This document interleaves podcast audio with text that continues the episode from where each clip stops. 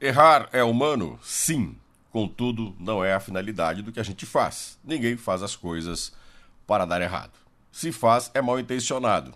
Acertar é uma busca constante que só se é possível com maturidade, admitindo que nem tudo sai como a gente quer. Errar é condição fundamental para aprender.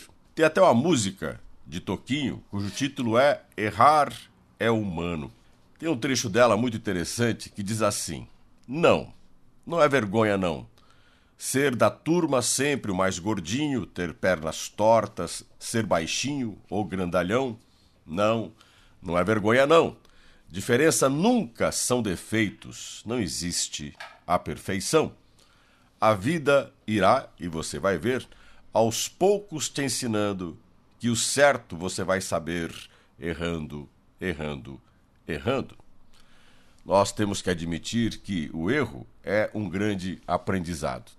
Assumir a condição de maturidade e quem é maduro erra menos, porque aprendeu com os erros e reflete sempre, quando erra, se aquilo que nós sonhamos e pretendemos é possível ou não.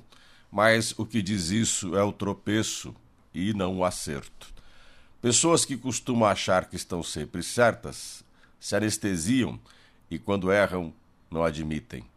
O homem maduro é quem admite errar, aprende com ele, melhora com o tempo e quase sempre está preparado para fazer o que pode, mais até do que deve, mas sempre lembrando: nem tudo sai como a gente quer e nem tudo é como a gente pensa.